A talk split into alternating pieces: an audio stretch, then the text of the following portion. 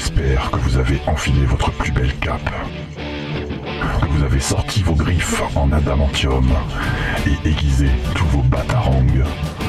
Puisque c'est l'heure pour James et son équipe de vous faire découvrir le monde merveilleux du comics dans Comics Discovery.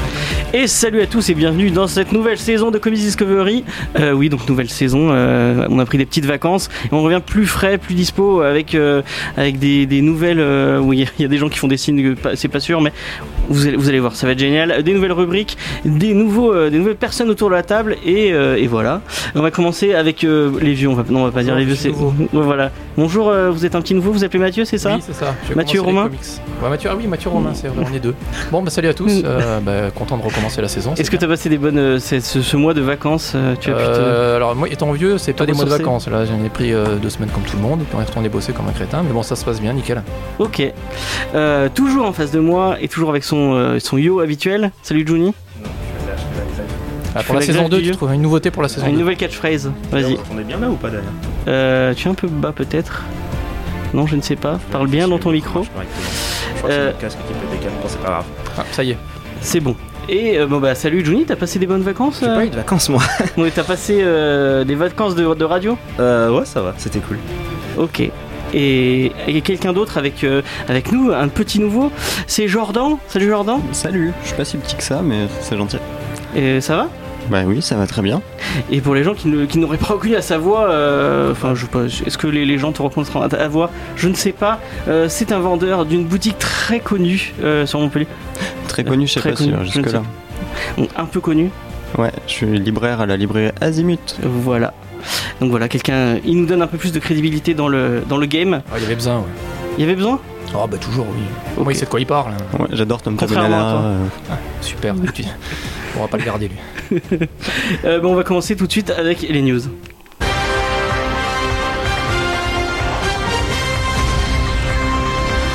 Ça y est, la Corée du Nord a tiré ses missiles sur.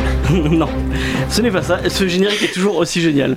Euh, donc, on va commencer avec les, énièmes. euh, ça fait, on a un mois de news à rattraper. On, on va pas tout vous faire d'un coup. On va, on va commencer avec le ciné. On va vous parler des news Warner. Il y a eu pas mal de news, donc j'en ai, j'en ai, j'en ai gardé trois, trois news Warner. Attention. Oui, oui, c'est mes news à moi. Il y a que moi qui vais parler.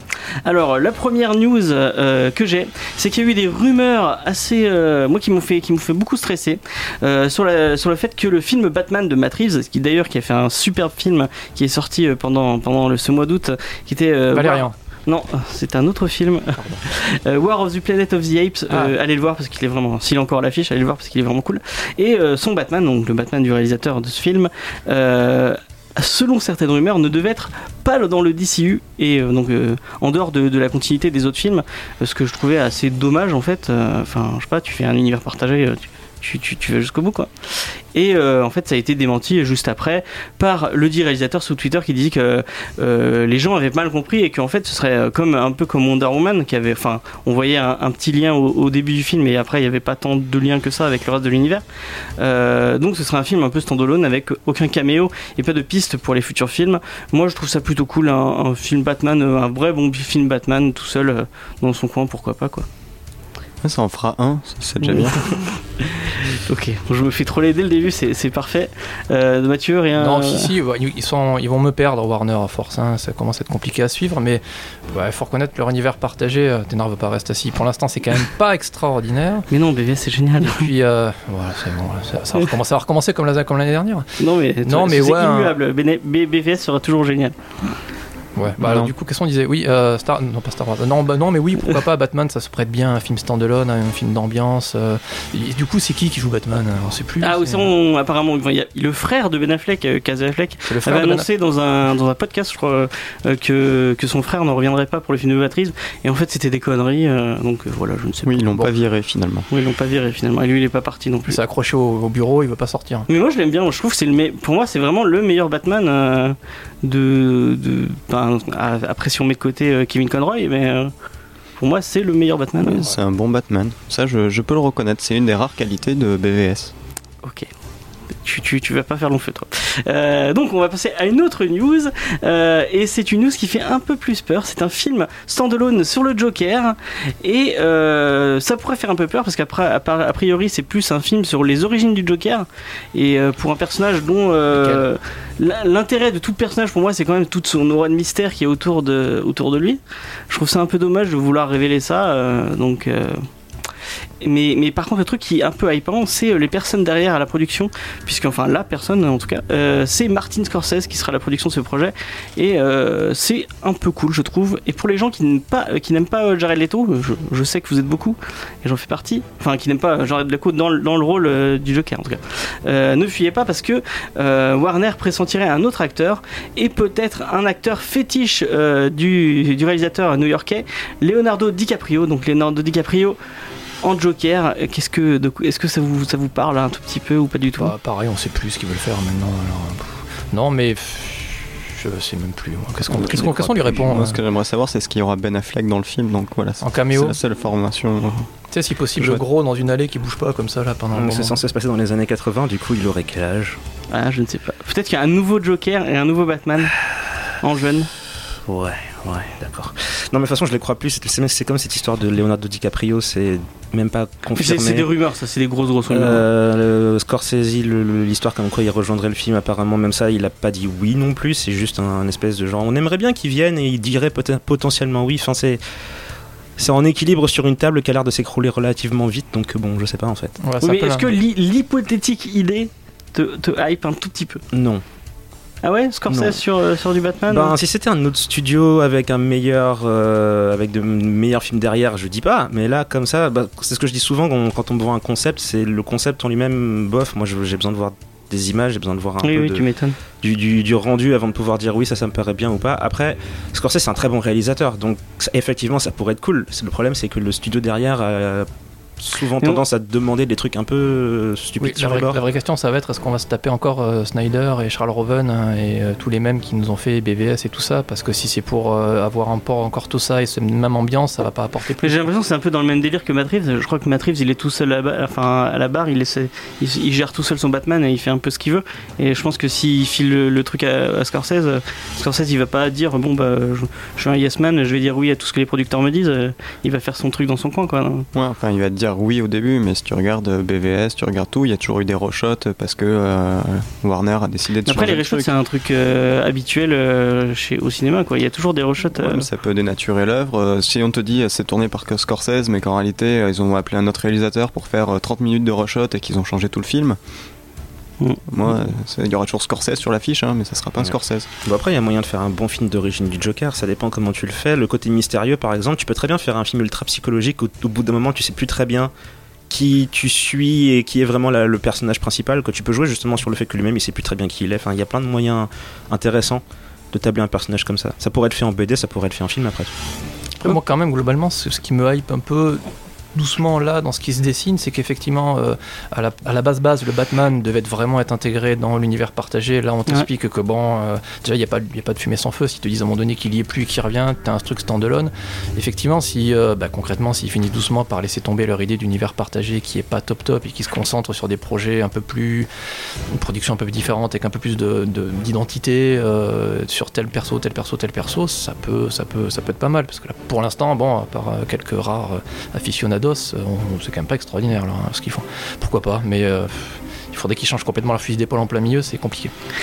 On, on va rester sur le fusil d'épaule, pas du tout en fait. Euh, C'est pour les gens qui sont fans de Jared Leto et Margot Robbie. Je sais que vous êtes, euh, vous êtes beaucoup autour de cette table. Euh, levez les mains, à tout le monde lève la main, c'est super.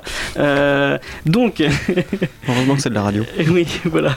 Euh, donc pour les gens qui seraient fans de Jared Leto et Margot Robbie, sachez qu'il y a un film en plus de Suicide Squad 2 parce que tout le monde attend Suicide Squad 2. Euh, oui, oui. bah, encore une fois, tout le monde lève la main autour de la, autour de la table. Il va y avoir un film Joker et Harley Quinn avec les deux acteurs. Donc vraiment, on n'est que plus que heureux, euh, mais qui sera euh, qui sera produit ou euh, réalisé, je ne sais plus, par Glenn Ficarra et John Reca, à qui on doit la super série. C'est vraiment, je pense que c'est la série de l'année dernière qu'il fallait voir. C'était This Is Us.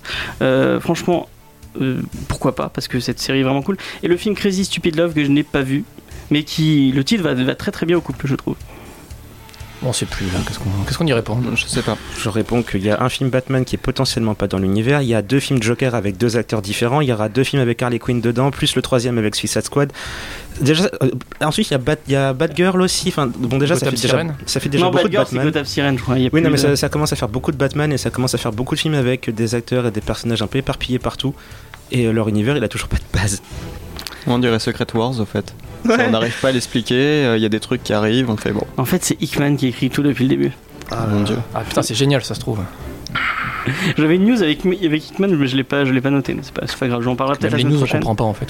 Euh, on va passer à un autre truc et euh, ça va être le moment où Juni va râler parce que c'est lui qui nous en avait parlé euh, il y a quelques temps sur Facebook. Donc il y a eu pas mal de, de- de news autour de- du film Hellboy, le reboot, euh, notamment pas mal de, news autour du casting parce qu'il y a Ian McShane qui a, qui a rejoint le, le casting, Mila Jovovich et on avait une news comme quoi Ed, bon je, je sais absolument pas comment prononcer ce nom, Ed Screen.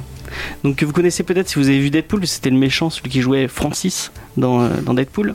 Euh, donc qui avait, il y avait une news comme quoi il devait rejoindre euh, le cast et euh, jouer Ben Damio. Donc je j'ai pas lu beaucoup de Deadpool, donc je pourrais- de, de Hellboy, excusez-moi. Donc je pourrais pas On savoir est vraiment des spécialistes.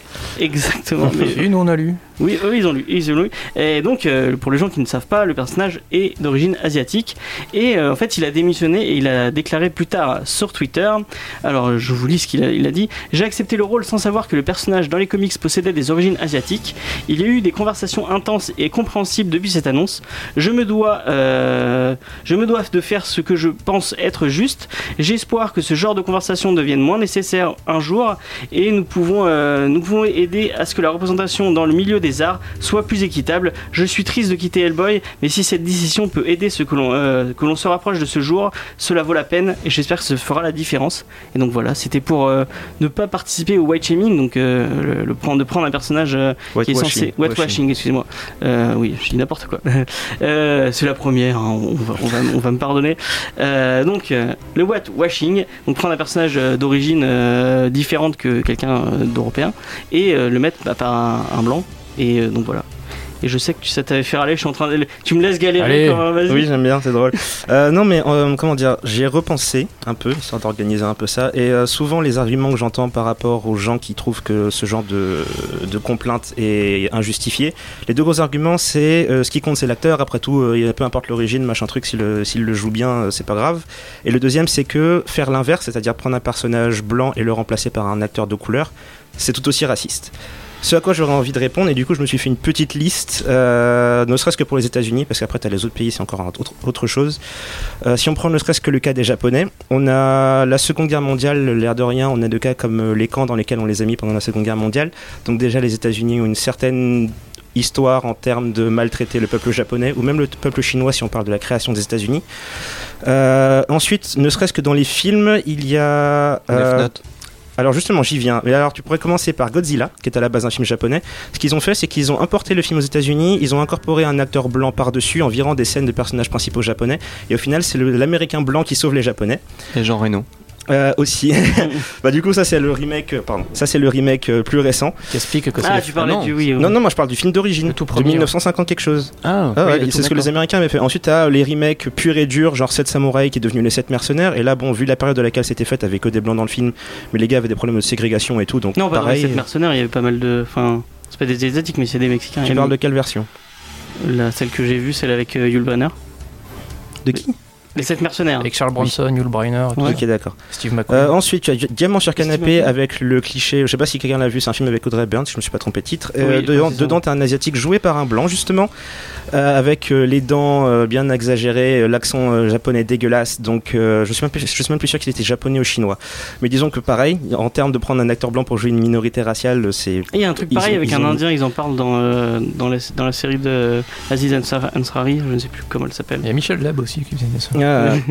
Euh, ensuite, tu as Iron Fist. Pour le coup, le personnage d'origine n'est pas blanc, euh, et pas asiatique, mais par contre, ils ont pris la culture asiatique. Et ensuite, pour euh, résumer, on a Dragon Ball, on a Ghost in the Shell et on a Death Note, où au passage, ils ont pris un manga. Et le seul personnage japonais dans tout le film Death Note fait par Netflix, c'est le larbin d'un autre personnage. Et on arrive au dernier truc, et c'est l'élément le plus important finalement, c'est que quand on dit que euh, ce qui compte c'est l'acteur, etc., le vrai problème c'est pas vraiment le changement de personnage, le vrai problème s'il est vrai- vraiment réel en fait, c'est que les acteurs asiatiques et de couleur en général Les Asiatiques comportent quoi? Moins d'un pour cent de de- des acteurs représentés à Hollywood. Les Mhm. Blancs représentent quelque chose comme 70%. Et quand t'as un Asiatique dans un film, on lui demande de faire un accent, on lui demande de jouer un vendeur de nouilles ou un gars qui fait du kung-fu. Ou d'être Jackie Chan. Aussi, alors justement, j'avais vu euh, pas mal d'interviews de, gens qui disaient c'est marrant, mais quand on nous dit ouais, vous- je comprends pas, je comprends pas pourquoi vous vous plaignez. Il y a des acteurs euh, asiatiques à Hollywood. Regardez, il y a Jackie Chan et Jet Li et euh, euh, et voilà. Et la- généralement, la, la discussion se finit comme ça. Euh, Il y a la- l'actrice de, Agents- de Agents of Shield, Chloé Bennett, qui en réalité s'appelle Chloé Wang parce que euh, son nom d'origine est d'origine chinoise. Et à Hollywood, ils lui ont dit tu dois changer de nom, sinon t'auras jamais de rôle. Nous-mêmes, on peut pas t'engager parce que tu t'appelles Wang. Ça sonne trop, ça sonne trop Shintok, vous voyez. C'est laquelle le film? Euh, bah, c'est la principale. Sky. Ah, ok. Voilà, donc en gros, le, le vrai problème, en fait, finalement, c'est que les, États-Unis ou même l'Occident en général a une grosse tendance à vouloir la jouer. euh, on va blanchiser absolument tout au maximum, y compris les gens qui sont censés venir d'ailleurs. Donc quand tu as un cas comme celui-là, ou après, en plus, quelque chose comme cinq dernières années, à chaque fois qu'un film d'origine asiatique se fait aux États-Unis, ils trouvent le moyen de mettre un blanc ou une blanche à la place. Là, ça faisait particulièrement mal, et là, pour le coup, la plainte était particulièrement justifiée. Et euh, j'espère que ça va pas faire comme euh, les annonces. euh, J'avais vu une annonce de casting, ce qui arrive assez souvent avec Flash. C'est que tu regardes le, le- le type d'acteur qu'ils cherchent et ils ont des quotas. Donc ils te demandent alors, ce personnage sera noir, ce personnage sera asiatique. Généralement, c'est les personnages de second rôle. Mhm. Ensuite, à les autres personnages, les personnages principaux, il y a marqué ethnicité ouverte. Autrement dit, ça pourrait être n'importe quoi. Sauf que généralement, c'est toujours des blancs. Donc voilà, c'est toujours des En plus, modifications comme ça où Ce que tu avais l'air de dire, c'est que pour, le, pour ce personnage-ci, euh, donc euh, Dame euh, je- oui, oui c'est ça, Daim- Ben Da- Daimyo, oui. c'est important, enfin le, son Oui. origine est- a une importance Oui, dans oui, le... il y, a- il y a un côté culturel assez important pour ce perso. Mais disons que ça, c'est encore la partie fictionnelle, quoi. C'est la partie où, quand tu vas en parler aux gens, ils vont te dire, ouais, mais c'est un personnage fictif, on s'en fout de ses états d'âme. Mhm. C'est- C'est pour ça que je parle surtout de la- l'aspect réel du truc, c'est-à-dire qu'est-ce que les acteurs vivent au jour le jour, qu'est-ce qu'on leur demande de faire comme taf. Et quand tu as une opportunité comme ça de jouer un personnage qui n'est pas un stéréotype, qui n'est pas un cliché, là pour le coup, il le file à un blanc alors que tu as plein d'asiatiques qui seraient super contents pour le faire. Ok. Et ben merci, euh, merci pour cette diatribe. Et euh, je pense que tout le monde autour de la table, même si on avait un peu débattu euh, sur Facebook, est d'accord avec, euh, avec ce que dit Je Juni. mettrais un tout petit bémol sur Ghost in the Shell, parce Oui. que je trouvais que c'était un petit peu mieux tourné que ça en avait l'air. Mais pour le reste, Ouais, Le coup, de, le, coup faire une, avec le- Akira. le coup de faire une gamine asiatique qui se retrouve dans un corps d'apparence blanche, c'était quand même vachement hard. tu l'avais vu le film ou... Ah ouais, justement. Parce que le, le fait, euh, alors moi il y a deux. Bon, Bon, on va pas débattre sur ça, on Ouais, n'a pas le temps. On euh. après coup, ouais. Euh, donc moi j'avais deux autres news, donc on va les passer vite fait. Euh, moi je tenais à vous, à vous dire que si, si vous aimez bien Alan Moore, et je pense que si vous lisez les comics, vous aimez bien Alan Moore, euh, il y a une série de web documentaires faits par Arte euh, sur lui, donc des interviews de lui où il parle de son œuvre et il revient un peu sur sa vie. Et euh, j'ai regardé le premier, c'est assez intéressant. Euh, bon, ça reste Alan Moore, donc le mec est, euh, enfin, je, je sais pas ce qu'il fume et qu'est-ce qu'il boit, mais Et rien, doit- c'est ça qui est génial. ah ouais, rien. Bah, il y a vraiment. euh, en, en tout cas, il a l'air très très barré et très très très très intéressant en tout cas. Donc si c'est sur le site le, le site d'Arte, allez, allez allez faire un tour, c'est vraiment intéressant. Et j'avais une news que j'avais sélectionnée exactement pour toi, mon cher Tu Mathieu. vais râler ou pas? Euh, non, tu vas. Je ne sais pas. Euh, ou oh non, je pense que tu vas parler. Euh, c'est par rapport à Vertigo et euh, notre, notre cher ami Jim Lee, donc, qui est co-éditeur en chef de chez, de, chez DC, qui a dit que 2018 2018 verrait une, importance lancée, une importante lancée créative avec à la fois des nouvelles séries et du contenu inédit, dans laquelle, mais également de reprises de marques connues par Vertigo, par leurs créateurs. Donc ils ont rajouté trois nouveaux éditeurs sur le label et ils vont essayer de relancer le label. Et je trouve que c'est assez cool. On vous en avait parlé plusieurs fois. On vous a parlé plusieurs fois euh, de donc c'est- Vertigo, c'est un label de DC et c'est le label Creator Own. Donc c'est le label euh, où euh, le, le créateur, euh, quand il dessine quelque chose, tout ce qu'il fait va lui appartenir, enfin en, en partie. Et euh, donc ils vont relancer, ils vont relancer euh, ce label qui avait un peu euh, dépéri euh, parce que Warner euh, râle a, priori, à part euh, le, le Creator Own puisqu'il peut pas faire de film avec. Donc voilà, euh, je trouve que c'est cool. Bah, Il a déjà fait le coup en 2015, hein, ça n'avait pas marché. Ah ouais? Mais bon, oui, pourquoi pas, oui, tant mieux, oui. C'est vrai qu'ils se font bouffer par image à ce niveau-là. Vertigo, c'est quand même culte. Et puis il y a tous- les éditeurs un peu euh, importants, genre Karen Marger, qui sont partis. euh. Oui, petit à petit, euh, il y a eu même deux trois scandales au milieu avec une éditrice qui a subi du harcèlement. Enfin, c'est fini de manière très très glauque. Du coup, tant mieux s'ils veulent relancer la machine. Je me méfie un tout petit peu de Jim Lee, mais euh, si à la limite juste, il a juste l'idée et il s'en va, c'est cool. Ok. Bon bah pourquoi pas. Hein. Et euh, on va passer à la première nouveauté euh, de, ces, euh, de cette saison. J'ai décidé, enfin on a décidé. Non, trop tard, tu l'as dit, c'est bon. J'avais entendu à la radio. donc on a décidé en équipe qu'on allait rajouter une petite rubrique à la fin des news. On va essayer de faire. Je suis désolé, on était un peu long sur les news. La prochaine fois, on essaiera d'être un peu plus. C'est ça qu'on avait dit aussi. Hein. Oui, mais c'est de ma faute. Je suis désolé. J'ai encore une fois, j'ai vu trop gros. donc on va faire une petite rubrique à la fin des news. et là, c'est Mathieu qui va ah, s'en occuper. Ah, ça, va, ça va switcher euh, d'émission en émission. Et toi, tu vas plus nous parler, euh, là, c'est plus pour le lexique, donc tu vas nous revenir sur des termes qu'on va utiliser et qu'on utilise un peu souvent dans les émissions pour essayer de les expliquer aux nouveaux lecteurs qui, qui auront peut-être un peu de mal à. Je me suis pas fait chier pour la première, on va juste parler de comics. Donc bah du coup, euh, n'hésitez pas à compléter, on va faire ça un peu vite. Donc le comics, qu'est-ce que c'est que le comics en quelques mots? Parce que sinon ça fait une thèse de quelques années. C'est euh, grosso modo, c'est un petit abus de langage, mais bon, pourquoi pas, et je le trouve acceptable, c'est la bande dessinée américaine. Donc quand on passe comics, on a tendance à penser super-héros, c'est pas que ça, mais euh, ça reste quand même une production emblématique. Pour faire un tout petit peu, tout petit peu d'histoire, au début du, euh, du 20e siècle, il y avait ce qu'on appelait des comics strips, des petites, petites aventurettes de 4 ou 5 pages qu'il y avait dans les journaux. 4 cases plutôt, non? Oui, pardon, pages, cases, cases case avec un K. et euh, du coup, en 1900, 1933, euh, les premiers comic books sont sortis. Donc ça, ce sont des petits fascicules d'une vingtaine de pages avec euh, cette fois-ci des, des, histoires un peu plus élaborées. Il y a eu une transition au début où ces comic books reprenaient vachement les comic strips. Et en 1938, l'éditeur national Allied Publications lance Action Comics numéro 1 avec Superman. Et c'est un peu le début de, tout le reste parce que forcément ça a très très très bien marché. Et, euh, pour le coup, au jour d'aujourd'hui, ce, petit fascicule, ce comic book d'une vingtaine de pages, il existe encore. Euh, on peut appeler ça un single, donc c'est euh, voilà une unité de, de comics bah, on peut traverser comment Ouais, c'est un peu curieux ça. Euh, du coup, donc, euh, ça coûte entre 3 et 4 dollars. La spécificité, peut-être par rapport à nous, c'est que ça sort tous les mois. Euh, il y a notamment ce qu'on appelle des ongoing, donc ce sont des séries qui vont sortir tous les mois, tous les mois, tous les mois, sans jamais s'arrêter. En fait, c'est ce qu'on a en kiosque, quoi, mais où il y a juste une, une Voilà, donc ça, c'est la, la base, c'est un peu la base aux États-Unis. pour donner une idée, rapidos, au mois, de, au, mois de juillet, la plus grosse vente, du moins la plus grosse précommande, c'était 130 000 unités, ce qui n'est pas non plus extraordinaire, extraordinaire. Mais ça reste quand même la base de la base de l'industrie. Après, effectivement, en termes de format, on a le trade paperback qui est donc euh, le même principe, mais c'est un relié. Cette fois-ci, vous allez avoir 5 ou 6 comic books à l'intérieur. C'est un relié souple, c'est ça? Ceux-là, ils sont, ils sont, c'est relié souple. Donc vous avez en général un arc narratif de telle série, tel Batman, X-Men, Avengers, ou même d'autres séries, pas forcément super-héros encore. L'étape un peu au-dessus, c'est ce qu'ils appellent le graphic novel, le roman graphique. Alors là, c'est peut-être pour des séries un petit peu plus moins super-héros. Ouais, voilà, c'est ça. En fait, c'est parce que bon, le comic, c'est un, un, petit peu péjoratif parfois, donc ils aiment bien dire qu'on fait du graphic novel. Ça envoie du pâté, ça fait genre un peu plus adulte un peu plus sérieux. Et donc euh, rapidement aussi euh, aux États-Unis, les éditeurs, les deux gros Marvel euh, avec les X-Men, Avengers, les 4 Fantastiques et tout ce qu'on a au cinéma. En face DC Comics, Batman, Superman, Wonder Woman, Cyborg, Green Lantern. Et beaucoup se partagent un peu les miettes, notamment Image Comics, qui est le troisième, qui est pas mal parce que lui il fait assez peu de super-héros, beaucoup plus donc de Creator Own, comme on en parlait. Ah, derrière, il y a assez peu de super-héros en fait, parce que les deux trustent beaucoup. Valiant en fait un petit peu. C'est souvent des franchises ensuite. Dark Horse, quand même, qui avait Star Wars, qui a Hellboy, et, euh, et euh, ils, ont, ils ont Buffy aussi. ils ont Buffy, et euh, donc ça aux États-Unis, en France effectivement le format est un petit peu différent. Si on veut lire du comics, vous avez comme tu disais James le, magazine kiosque euh, où là vous allez avoir 4 ou 5 numéros d'un même univers, on va dire. Par exemple le kiosque X-Men qui sort tous les mois, vous avez les 5 séries majeures X-Men qui sortent, aux, qui sortent aux États-Unis. Et vous avez aussi le format relié, donc c'est exactement comme le trade paperback, ça pour le coup c'est quasiment un copier-coller, avec une série et 5 ou 6 numéros de cette série qui vont faire un arc narratif. Et euh, pour les éditeurs, là, bah, je regarde un peu Jordan, il y a euh, Panini, c'est Marvel, Urban, DC. Delcourt, ils ont plutôt quelques titres, genre Walking Dead, ils ont les Star Wars. Et Urban, c'est. Euh, la base, c'est. Non, pas Glenna, c'est. Merde. Delcourt Non, c'est pas Delcourt. Urban, il y, a un gros éditeur derrière, non Non. Urban, Urban. Oui, non, mais je veux dire, ça appartient à un gros éditeur de BD Pas à ma connaissance.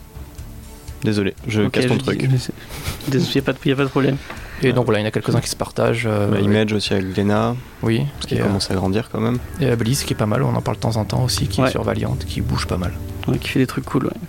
Et euh, il y, a plein de petits éditeurs. Euh, oui, genre, après, Snorgle qui est sorti il y a pas trop longtemps. Warum. Ouais, il y avait quoi d'autre Delirium qui fait les Judge Dredd. Ouais. Bah, y a, moi je suis assez. Ankama Pour, pour, pour être un, un- quand même assez lecteur de comics depuis quelques temps, je suis vraiment très très étonné du nombre de titres qui sortent. On sent un peu que, je sais pas comment ça marche quand tu achètes des droits, mais qu'ils achètent un peu tout pour tenter d'avoir le prochain Walking Dead ou le prochain truc qui va cartonner à fond. Mm, mm. Mais euh, c'est vraiment impressionnant ce qui sort. Il y a, euh, bon, pas tout bien sûr, mais il y a quand même la plupart des titres majeurs. euh, la- les grands auteurs sont traduits, retraduits. C'est pas Dargo derrière Urban Ça, ça lui je, suis- l'initiative. je suis sûr qu'il y a un mec. C'est le même distributeur, ça je peux, je peux te le dire, oui, c'est le même distributeur que Dargo. Je crois que mais c'est Dargo pas et Urban, C'est pas. Warner. Mais je, je crois que c'est le Urban est un label d'un gros. euh, Parce qu'il y a Urban et maintenant ils ont des labels intérieurs parce qu'ils ont aussi Urban China qui est euh, leur comics, euh, leur euh, manga. Ouais. Ils jouent Urban Game aussi maintenant. Ils vont faire du Street ah oui, Fighter. vrai. Street Fighter et Injustice passent chez Urban, euh, Urban Ouais, Game. Urban Game. On verra bien. Je ne sais pas. Ouais, je sais pas si les comics euh, euh, Street Fighter ça vaut quelque chose. Bon, je pense qu'on a, on a, on a fait le tour un peu de, ce que tu voulais dire. Oui. Oui, si vous avez des trucs à ajouter, allez-y. Euh, non, je vois pas comme ça à froid. C'est pas mal, c'est bien, merci. C'était déjà bien. Ah, Ouais, bravo, fait on, applaudit. Voilà. on Bon. applaudit Mathieu pour sa première euh, rubrique. Alors, si vous avez des questions, on nous appelez. Ouais, voilà, exactement. On va passer à... Oui, parce que on a enlevé euh, pour pouvoir plus vous parler, parce que on vous, parlait pas assez, je pense que vous avez besoin d'entendre plus parler de comics. On, euh, va enlever une euh, pause musicale et on va commencer direct avec notre, thème de la semaine. Et la semaine dernière, c'était les 100 ans, ça devait être les 100 ans de Monsieur Jack Kirby, un grand, grand, grand nom des comics. Et... Et du coup, bah, on va vous en parler. Et euh, on va peut-être un peu faire les coulisses. Euh, moi, je vais vous faire la bio. Et euh, normalement, c'est Romain, qui n'est pas là, malheureusement, qui devait C'est faire. pas moi, je comprends pas. Non, non. qui devait faire d'ici. Et j'avais demandé à Mathieu en, en- en dernier, euh, en dernier recours Oh merde, excuse-moi, tu peux pas me faire. euh, Normalement, j'aurais dû, dire d'ici. Et j'ai dit Marvel. Et on a eu deux personnes qui se sont occupées du Marvel. Donc on, on va.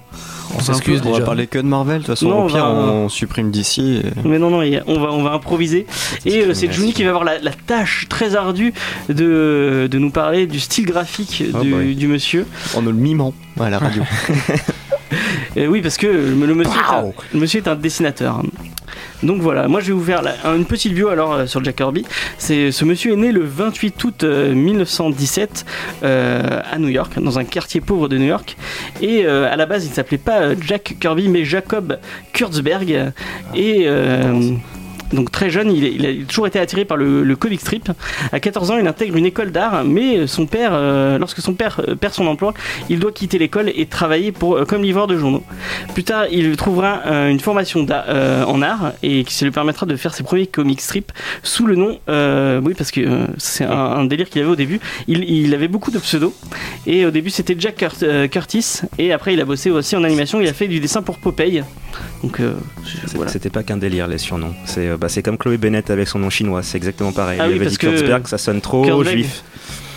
Ah oui, j'avais pas vu ça sous le sous ce. Voilà. Ça fait bijoutier. Ça fait bijoutier. Oui, non, ça là, elle était pas terrible. Euh, donc après, il a enchaîné sur de, chez pas mal de, de, de- de petits, euh, de petits éditeurs, notamment euh, Lincoln. euh, fu- attends. Oui, ouais, Lincoln Future euh, Syndicate, où il a fait du freelance pour euh, Sofer Lithium chez euh, Tem, euh, Tem. Ça, ça, ça sent que c'est pas moi qui ai écrit le, la bio, je crois. Euh, Non, pas du tout. C'est en, très fluide. en- en 1940, il a fait son premier. son, il a, pour la première fois, il a, il, a, il a pris son nom de Jack Kirby pour un truc chez Trash Comics. Et c'est là qu'il a rencontré Joe Simon, avec qui il va créer pas mal de, de héros, et notamment quelqu'un que vous connaissez peut-être, qui s'appelle Captain America. Et, euh, et son, son sidekick s'appelle Bucky, Bucky. Barnes. J'adore, j'adore le. C'est pas grave. Euh, du coup. euh, J'aurais dû pré- mieux préparer, je suis vraiment désolé. Donc, euh, donc après, euh, après, il est parti à la guerre. Il est revenu euh, blessé, mais avec, avec des, des médailles. Il a continué à bosser dans, le- dans le, dans le comics. Et il, il a même créé les premiers euh, comics romantiques, dont euh, Young Love et Young Bride. Voilà, exactement. Ça devait être très, très cool. Je- J'en ai, j'en ai pas lu. Est-ce que quelqu'un a lu du, du comics euh, dans ce genre-là? Non, on les retrouve difficilement, ceux-là, malheureusement. Je... Ok. Ouais, je pense que c'est le genre de truc que les gens préfèrent cacher. Sauf les gros fans. Ça se trouve, c'est super bien. on- Ah oui, moi j'en doute pas, hein. c'est ça le truc. En plus, son dessin est totalement différent dedans. Après, en 54, il a recommencé à bosser avec euh, Simon euh, chez, euh, chez Funkel. Mainline Publications. Et euh, malheureusement, ça s'est fait, ça fait racheter. Après, il a rebossé chez DC. Il a commencé chez DC. Il a fait du Green Arrow et du Showcase. Et bon, après maintes, maintes péripéties, en 61, il a rencontré quelqu'un qui s'appelle Stan Lee, avec qui il a créé pas mal de héros. Et c'était là que je voulais passer la main à quelqu'un d'autre, puisque c'est un peu là que sa carrière a commencé à être, être vraiment connue. On- Avant, Euh, non, il était connu avant parce que Captain America ça a été un gros Oui, gros succès vrai, quand même parce qu'on est en 1940, euh, on est dans une époque où euh, les États-Unis sont pas encore en guerre officiellement contre les Allemands. Euh, et on est dans un monde surtout où euh, on reçoit des journaux euh, toute la journée qui nous parlent de la situation de l'Europe, que c'est catastrophique. Et c'est à ce moment-là donc que Joe Simon, comme tu as dit, et Kirby ont décidé de créer Captain America. Là où ça a été assez novateur, c'est déjà ils ont pris un personnage avec les couleurs du drapeau américain pour bien montrer que c'est bien les États-Unis. La première de couverture, c'était Captain America en train de frapper Adolf Hitler. Hein, cette scène-là, on l'a- tous vu à un moment ou à un autre passé, je pense. Oui. Et euh, enfin, il y avait aussi donc Bucky qui avait été créé par Joe Simon pour euh, nous expliquer, en fait, enfin, il explique dans une interview que c'est pour les enfants qui ont vu leurs parents ou leurs oncles, etc., partir au front en 41. Euh, pour leur montrer que les enfants vont quand même aider, etc. Et Oui, parce que avec avait eux. sa propre série au bout d'un moment C'est avec ça. Euh, les Young Alliés ou je sais pas quoi. Donc ça a été un très gros succès, surtout qu'on avait déjà la patte graphique de Kirby, ça veut dire qu'on avait, euh, on avait des euh, Captain America qui sautaient de cases pour euh, frapper l'adversaire en face. Enfin, il y avait un truc quand même graphiquement qui a vraiment marché, ça a été un très gros carton et après ça a disparu parce qu'on n'avait plus besoin parce que la Seconde Guerre mondiale était terminée. Et puis les super les super héros après la guerre c'était un peu passé de mode. Alors, Euh, c'est un peu plus compliqué que ça. Il y a eu un, bah, il y a eu le fameux, euh, comment il s'appelle encore ce livre? Oui, je vois. le- Corruption of the Innocence ou un truc Oui, comme ça. c'est ça. C'est un, oui, psy- un- psychologue qui s'est ramené et qui a expliqué que les comics c'était euh, de la corruption de, de la jeunesse et euh, donc Batman il était homosexuel et euh, le truc de s'habiller en costume etc c'était vachement malsain, euh, c'était la promotion de la violence. Enfin, c'est à cause de ça qu'il y a pas mal de bouquins d'horreur, de crimes etc qui ont été obligés de, de juste disparaître et les super-héros sont devenus extrêmement lisses. Et il y a eu toute une période en fait qui contribue un peu au fait que les super-héros sont aussi connus aujourd'hui, c'est qu'il y avait que ça pendant une très longue période et euh, Stanley a entre autres contribué à faire en sorte que cette période s'arrête. Mais euh, c'est une période dont les comics ont encore un peu de mal à sortir. Le côté, euh, tu sais, pour les gamins, euh, c'est stupide, etc. vient Mais aussi c'est un peu très de très ça. censuré en fait. Voilà, c'est exactement ça. ça. C'était tellement, c'était tellement sucré et lisse que tu pouvais avoir que des gars en collant qui font des trucs pas trop complexes et pas trop dangereux pour les gamins. C'est pour ça qu'il s'est lancé d'ailleurs dans les trucs de romance et dans les westerns, parce que c'est à ce moment-là, c'est quand il est revenu de la guerre. Et euh, donc quasiment tous les super-héros ont été euh, malmenés, donc il a plus fait de super-héros à ce moment-là. Et il, donc il est parti chez DC pendant quelques années, mais DC on en parlera après, donc j'en vais pas en parler. Donc c'est en 1961 qu'il euh, Il a rencontré Stanley. qu'il a rencontré Stanley. Au fait, c'est euh, c'est même plus compliqué que ça parce que en fait, c'était Stanley qui était le cousin, je crois, du mec qui créait Marvel à l'époque. Euh, il lui a fait voilà, on a marre, on est en train de couler parce qu'on fait des trucs d'humour, on fait euh, on fait des trucs de romance et des westerns. Il faut que tu nous aides. Et Stanley a fait euh, j'en ai marre de faire ça, je me casse. Et sa femme lui a fait non mais il faut que tu fasses une dernière bande dessinée. Donc il a rencontré Kirby. Et là ils ont eu une idée, ils ont fait une bande dessinée où on avait aussi la vie des super-héros, montrer qu'ils sont un peu humains, un côté un petit peu soap opéra. Et c'est les 4 fantastiques. Euh, donc les 4 fantastiques, hein, pour ceux qui les ignorent, ce ne sont pas que des films massacrés par la Fox. Yep. Euh, c'est aussi une superbe bande dessinée euh, où, dans le contexte, c'est euh, 1961, quatre personnes qui décident d'être les premiers à marcher sur la Lune et quand ils partent dans l'espace, ils vont être euh, radi- euh, Irradiés. ils vont su- Irradiés, irradiés, euh, par des rayons cosmiques et quand ils vont revenir, ils vont tous les quatre avoir des super pouvoirs.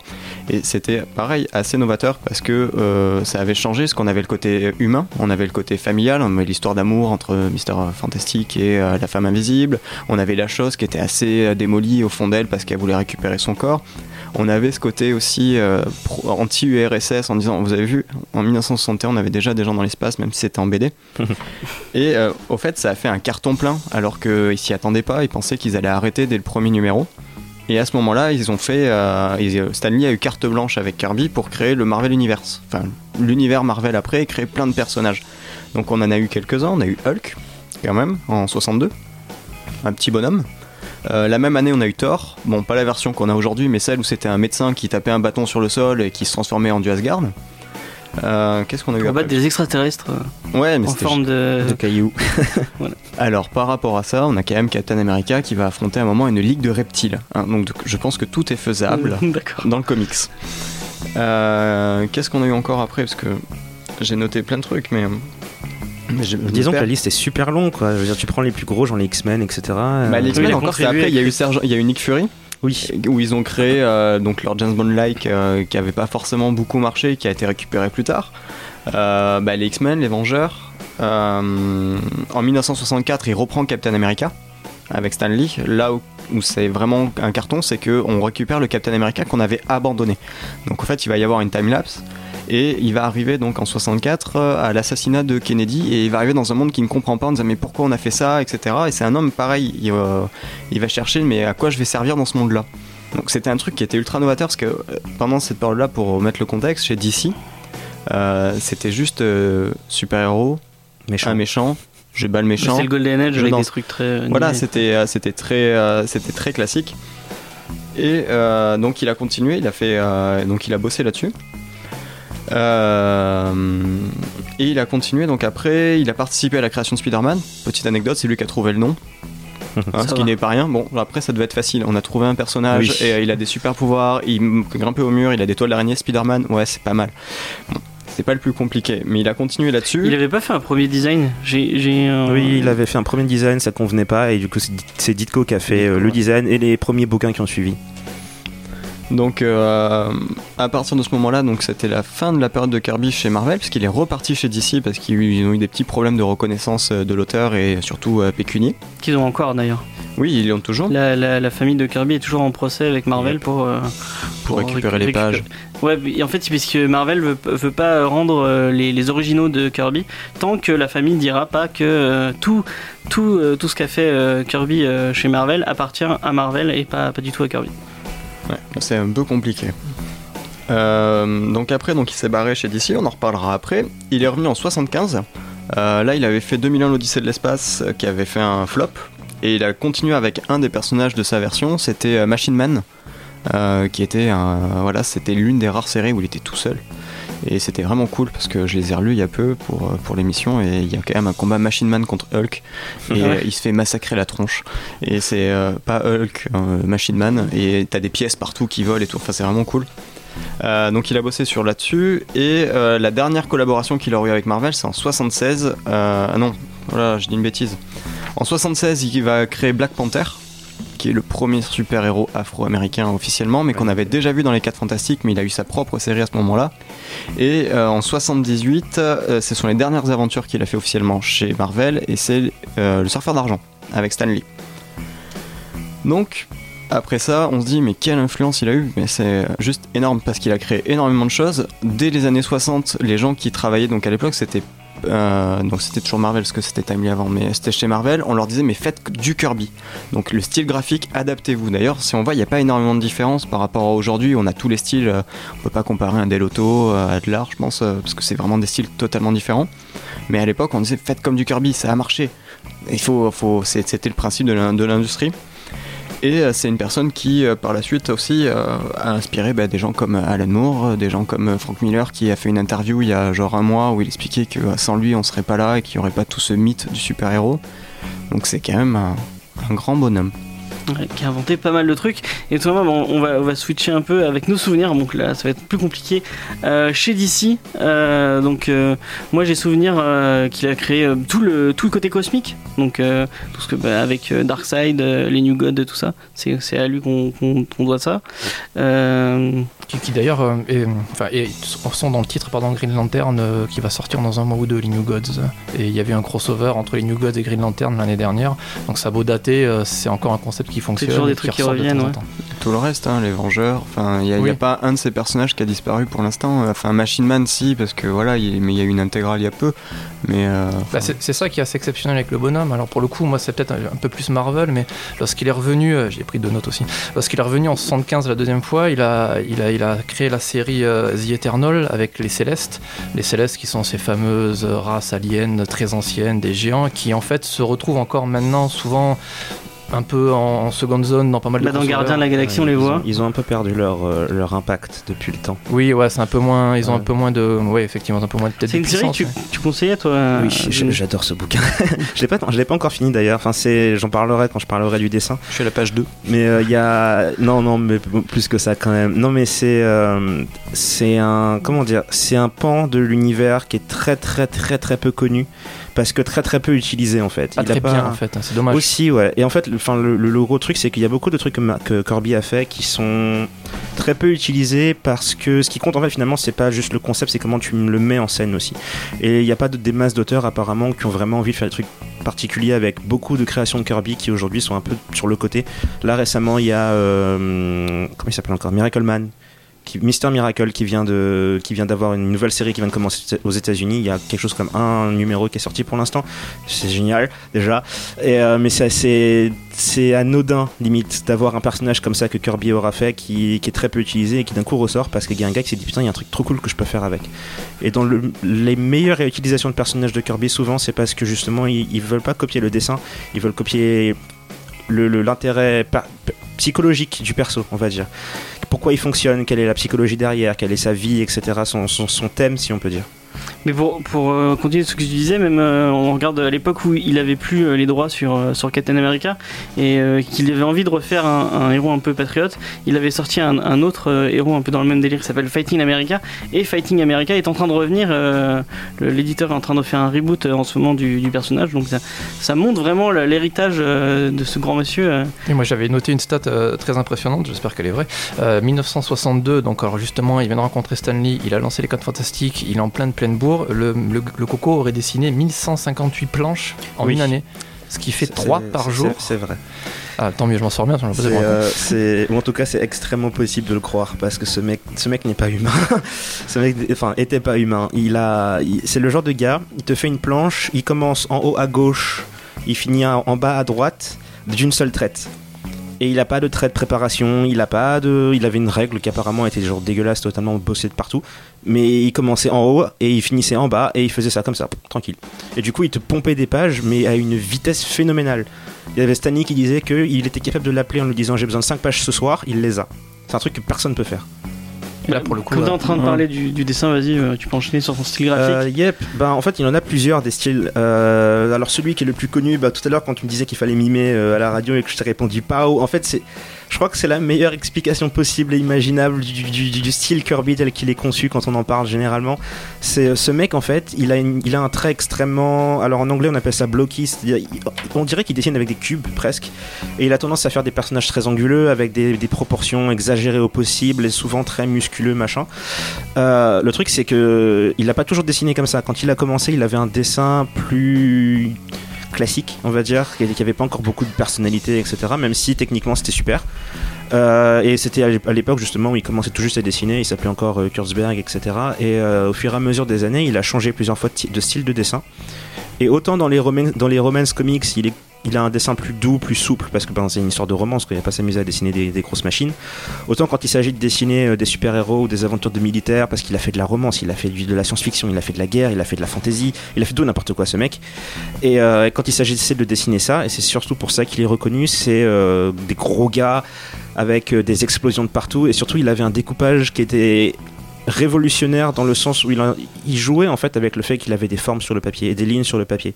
On a souvent tendance à vouloir cantonner les choses dans des cases et c'est un truc que les Européens aiment beaucoup faire d'ailleurs comparé aux, Américains ou aux Japonais.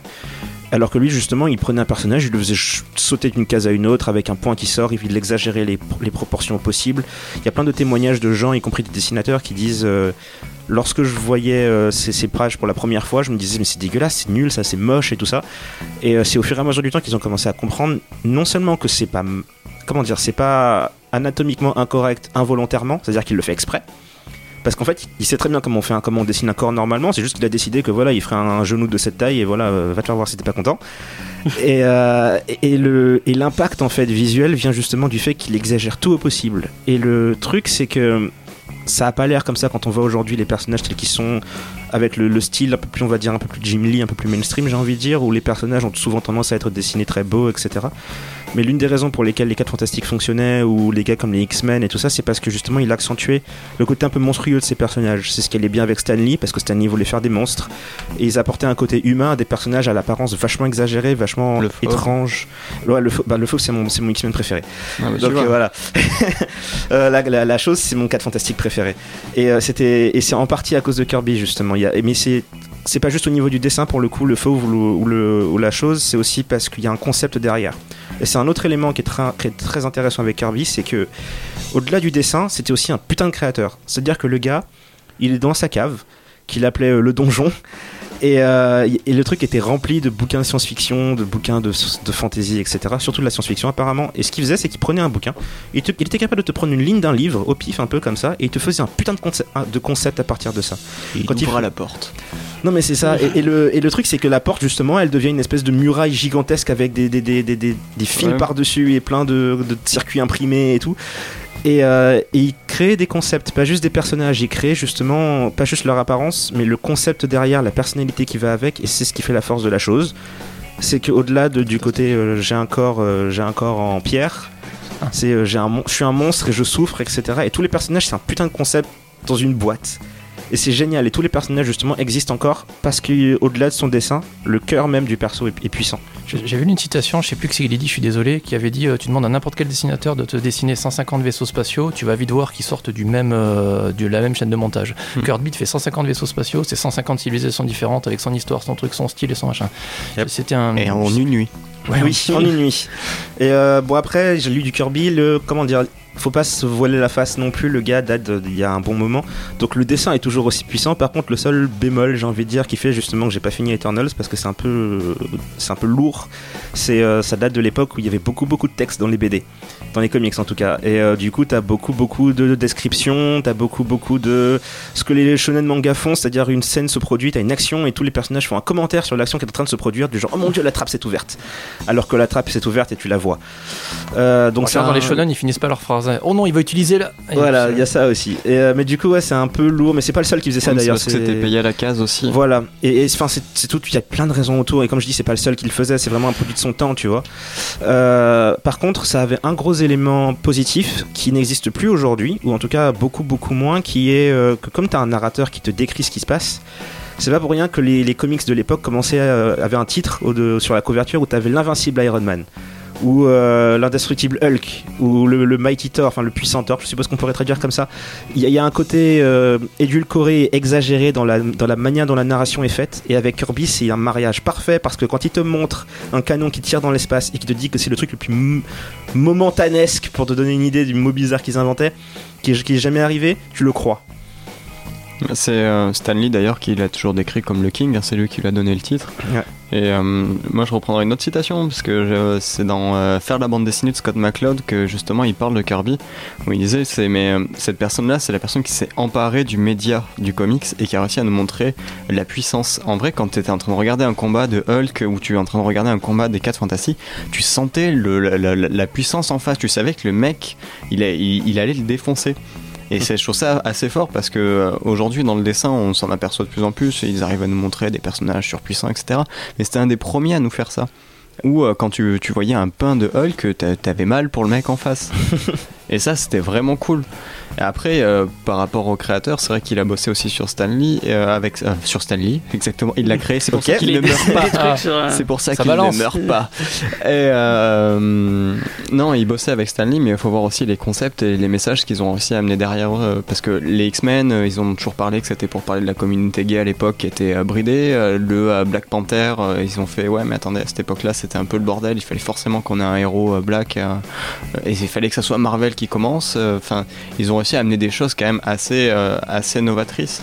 Enfin, arriver à nous faire un patriote dépressif euh, comme euh, Captain America à l'époque, euh, c'était osé, c'était à une époque, hein, enfin c'était à un moment où les enfants, ils allaient à l'église et ils brûlaient des comics devant euh, l'église en dansant et en chantant en disant Alléluia. Donc euh, faut, faut arriver à ramener le truc et ils ont... des gens très progressifs. Oui, tout, tout à fait, mais tu vas voir qu'un jour ça va revenir. et, euh, et un peu au Japon déjà, ça commence euh, à ouais être sur la censure, mais c'est autre chose. Ah, moi, je brûle des décès assez régulièrement. hein. Bah, tous les films de Scott Snyder, j'ai acheté tout ce qu'il y avait et euh, je brûle comme ça, j'attends. je, je, ouais, je ouais. Euh, bah, on, on- je crois qu'on a fait un peu le tour. Est-ce que, bah, dans ta, en ta qualité de libraire, est-ce que tu aurais deux trois trucs à conseiller euh, qui, qui sont sortis, qui seraient disponibles quoi? Alors, euh, de disponible, euh, là, ils ont fait. bah, alors, si vous êtes vraiment très riche, euh, ils ont fait une anthologie de Kirby qui s'appelle King Size Kirby qui vaut 150 euros. C'est euh, 1300 pages de Kirby, donc soit une année de production. C'est euh, le genre de bouquin que tu poses sur, ton, sur tes jambes, puis après tu n'as plus de circulation de. c'est exactement ça. C'est pour ça qu'il faut que tu aies un pupitre comme dans Au nom de la rose. Et euh, exactement, tu fais super bien Sean Connery. Et, euh, et on a celui-là. Après, on peut retrouver euh, tous les Captain America dans les intégrales euh, par année. On Ouais, peut retrouver donc tous les anciens. Je sais qu'il y a les Inhumains qui sont sortis cette année en Ouais. intégrale. Euh, donc vous avez la première année, donc 62, si je. Mais du coup, il y a les X-Men aussi comme ça. Il y a les X-Men aussi que je vous conseille vivement. Moi, je, je- enfin, je les ai lus comme ça dans les Strange quand j'étais enfant. Euh, mais euh, on a ça, on a le Machine Man qui est sorti. Euh, si vous voulez découvrir autre chose que du super-héros de Kirby, il y a aussi une intégrale de Les Losers. Ouais, qui est sorti Euh, chez Urban il y a 2-3 mois. ouais. Exactement, qui est donc sur euh, la Seconde Guerre et un peu ses souvenirs. euh, même s'il est resté qu'un an, il a eu quelques souvenirs là-bas. Euh, donc voilà, non, je pense que on a fait un petit peu le tour de tout ce qu'il En y avoir. SF, il y a Kamandi aussi, le fils de. Le dernier, le dernier homme sur Terre, un truc comme ça. Ou le dernier fils de. Ouais, il y a le quatrième monde aussi. C'est vrai, il y a le quatrième monde chez euh, Urban. Ouais. Il y a le Kirby Anthology qui est sympa sur l'histoire euh, du bonhomme. Qui peut être sympa aussi de s'intéresser si vous voulez pas lire du Kirby mais un petit peu apprendre sur le perso, je vous invite à. Je crois qu'il y a un truc New God aussi, euh, sorti chez Urban, euh, euh, qui doit traîner quelque part. hein. Ça doit traîner. Ouais. C'est possible. Je les connais pas tous, tu sais, c'est 6000 sorties par Oui, an de oui, bande bah oui. dessinée donc je, je peux pas tous les retenir, je suis désolé. Ok, bah euh, j'espère qu'on on aura rendu hommage au, au grand personnage euh, qu'il est. Non, non. qui était euh, Jack Kirby. Euh, Est-ce que vous avez euh, une petite euh, recommandation vite fait avant, avant qu'on se quitte? Tu veux dire hors, hors Kirby? Hors Kirby, ouais. Wakfu. Oui, je, je- je savais que tu allais parler de ça. Oui, je dois. C'est nécessaire. C'est comment dire J'ai envie que ça marche, on va dire, parce que ça fait plaisir de voir un truc comme ça. Donc je, Bah, je recommande à toutes les personnes possibles et en, en, une minute. Euh, a priori, bon, les gens qui connaissent pas Wakfu, il y a un univers euh, qui, est- qui existe en jeu vidéo qui s'appelle Dofus. Et de Dofus, ils ont créé, la compagnie Ankama a créé un, un truc, un- une suite à l'univers qui se passe quelque chose comme 1000 ans après. 200 ans. Et, euh, ouais, un truc comme ça, ouais. Et euh, Wakfu, en fait, à la base, c'est dans l'univers de Dofus, donc il y a plusieurs classes de gens. C'est un peu un monde un peu MMORPG, mélange entre de, de l'influence japonaise et de l'influence européenne et de l'influence comics. C'est un, groupe Et de l'humour. potlash, ouais, beaucoup, ouais. Et euh, le, le j'ai comment dire le concept est assez difficile à expliquer parce que le principe c'est que c'est un petit garçon à, à l'origine inconnue comme euh, toutes les classes de ce monde-là tous les gens savent en gros à quel clan ils appartiennent si on peut dire et lui il sait pas. Et le, le- principe de base c'est qu'il part en voyage avec euh, des, un groupe d'amis qui sont tous d'une classe différente et ils partent en voyage pour essayer de découvrir d'où il vient. Et de là ils ont plein d'aventures où ils vont rencontrer plein de personnages intéressants et badass ou drôles ou, ou, ou touchants. Enfin c'est une création française et c'est ma création française animée en tout cas préférée euh, en termes de série. C'est pas la semaine? Non, Non. non.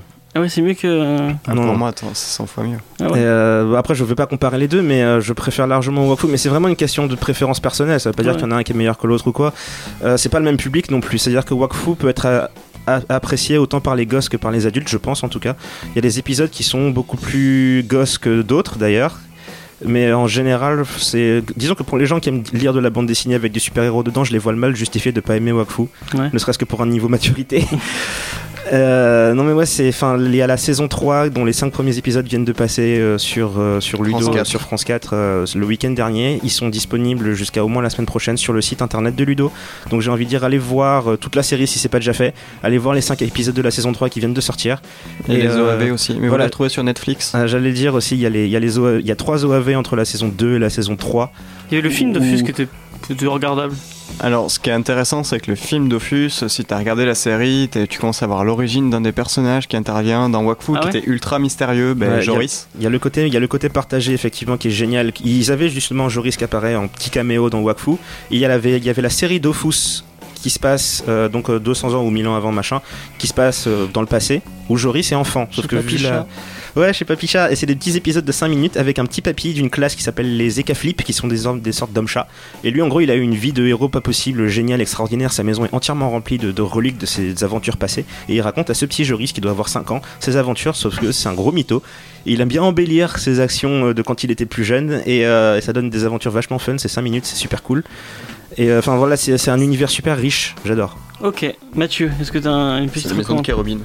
Euh, recommandation peut-être pas forcément, juste un petit coup de, de triste sympa. J'ai lu le dernier, euh, justement on en parlait tout à l'heure, j'ai lu le dernier BPRD la semaine dernière, donc la série dérivée du monde d'Hellboy, Ouais. qui clôture le gros gros arc de l'enfer sur Terre.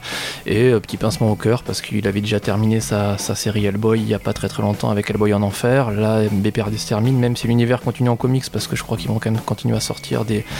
Avec le film qui va sortir, à mon avis, bah. oui, ouais, mais là, bah, ça a l'air terminé quand même pour l'instant. Et pour le coup, mine de rien, ça fait un bon moment que je la suivais, cette série, et j'ai qu'une envie, c'est de la relire enfin tout d'un coup, parce que je suis C'est tout le Val et tout le coup Et de ce que j'ai lu, oui.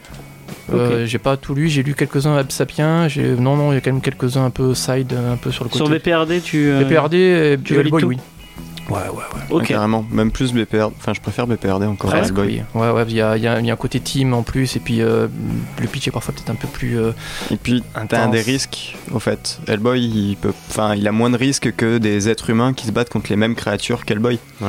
Donc, euh, tu sais que tu vas avoir des personnages où tu vas t'attacher et finalement, fallait pas. Euh, Hellboy, c'est le côté un peu super-héros. Le mec, il, déjà, de- de- il, est, il, a, il a la protection, il a la protection scénaristique Hellboy, légèrement. C'est-à-dire que comme il a une grande dessinée, et machin, tu sais qu'il va pas trop lui arriver grand-chose. Alors que BPRD, c'est un peu le côté. euh, Ah mince, j'avais une comparaison parfaite. Game of Thrones. Ok. C'est Game of Thrones. Tu sais pas ce qui va se passer. Il y a une, c'est une saga énorme et tu sais pas trop qui va cramer ou pas. Enfin, c'est, génial. Et le scénario est toujours béton. Le dessin, euh, ils changent de dessinateur, mais ils ont, ils ont un talent pour trouver des dessinateurs qui correspondent exactement à l'histoire qu'ils veulent raconter. Et mon cas préféré, c'est James Aren qui vient toujours dessiner chaque fois qu'il y a une scène d'action badass. Il est là parce qu'il fait, il fait des trucs qui sont dignes des meilleurs dessinateurs d'animé, quoi. Ah, il est exceptionnel, je confirme. Ok, bah, euh, on, on en parlera un jour peut-être euh, dans Comedy Discovery. Moi je voulais juste vous parler de Little Evil euh, qui est sorti sur Netflix, un film avec euh, Adam Scott et euh, Evangeline Lilly. C'est une espèce de parodie de film euh, genre 166, la malédiction. Ouais, voilà, et c'est très très drôle, c'est très très marrant. Euh, si vous avez une heure et demie à perdre, franchement, euh, allez regarder, vous, vous allez vous, vous allez rire. Déjà parce que Adam Scott est le, c'est le mec le plus sympathique du monde. T'as toujours, t'as envie de lui faire des câlins quand tu le vois. Il est, il est Chris tellement- Pratt? N- Ah, t'es dans la merde, hein, là merde, mais il, il joue dans la même série donc. Ouais, on t'a eu, c'est bon. Euh, ouais, non, quand même Chris Pratt. Mais euh, Adam Scott, euh, je disais rien parce qu'il est vraiment très cool. Euh, et euh, donc voilà, re- regardez Little Evil, c'est vraiment cool, c'est vraiment sympathique. En plus, euh, il y, a deux trois petits twists qui sont rigolos, donc voilà. Euh, et on va vous quitter sur ça. Euh, moi, je vous donne rendez-vous la semaine prochaine, euh, toujours à la même horaire, 18h, sur Radio Campus Montpellier. Euh, vous sachez que vous pourrez retrouver sur Facebook, sur Twitter, sur Instagram et aussi sur le site internet euh, www.comedydiscovery.fr. Et on se quitte avec euh, la chanson euh, de Gardien de la Galaxie 2. Il a pris Je- Inferno. Oh. Ah, t'as pris Inferno. Ouais. D'accord. Oh, il faut qu'on danse Non, non, hein, non, Non. non, non. Tu dois t'habiller en, en robot et tu dois danser. Regardez, le- si vous n'avez pas vu le clip, Je serais franchement, David Hasselhoff. allez voir le clip, il est tellement génial. Ah, non. Bon, mais ciao, à voilà. la prochaine. Désolé. À la prochaine, À bye. la prochaine.